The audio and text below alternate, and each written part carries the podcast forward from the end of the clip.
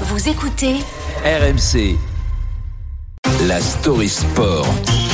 C'est demain le début du ramadan, Antoine, et une décision très forte en Angleterre pour les joueurs de foot musulmans. Les quatre championnats professionnels, dont la Première Ligue, vont appliquer dans les rencontres se disputant le soir une pause pour permettre aux joueurs musulmans de rompre leur jeûne.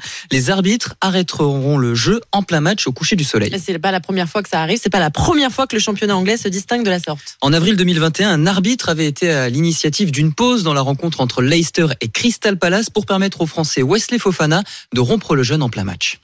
En fait, c'est quand ça arrive, je me dis, ah ouais, c'est. Ah ouais, quand même. Ils l'ont fait, je vois tous les jours, tout le monde s'arrête.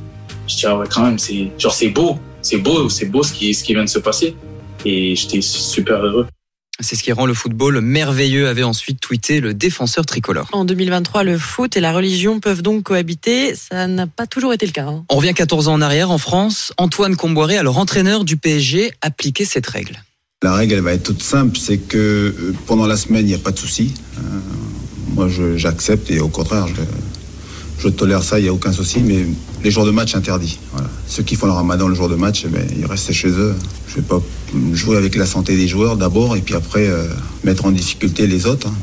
Bon, depuis l'entraîneur, euh, l'actuel entraîneur de Nantes s'adapte avec son staff et il a changé d'opinion. Certains joueurs euh, n'osaient pas en parler et, et se cachaient. hein. Comme le champion du monde N'Golo Kanté à l'époque où il évoluait à Caen en 2013 avec Jérôme Roten. Il voulait dire à personne. Il qu'il- disait rien. Non, non, s'il te plaît, dis rien, dis rien. Tu vois, il voulait pas que l'entraîneur sache. Que... Il était venu, on avait parlé dans la chambre et tout ça. Il m'avait dit, Jérôme, s'il te plaît, euh, dis rien, je te demande ça, voilà. Donc, bon, j'ai respecté. Aujourd'hui, c'est le jour et la nuit pour le milieu de terrain qui évolue à Chelsea. En Angleterre, son club va ouvrir son stade de Stamford Bridge pour accueillir un iftar, le repas de rupture du jeûne. Liverpool s'est aussi montré très à l'écoute de ses pratiquants. Nutritionniste qui s'adapte en cette période, aménagement des entraînements le matin pour Sadio Mané et Mohamed Salah en 2019. Cela n'avait pas empêché le club de remporter la Ligue des Champions, Ramadan et haute performance compatibles. On se souvient des matchs de Karim Benzema l'année dernière avec le Real Madrid et le résultat à la fin, le sacre suprême en Ligue des Champions.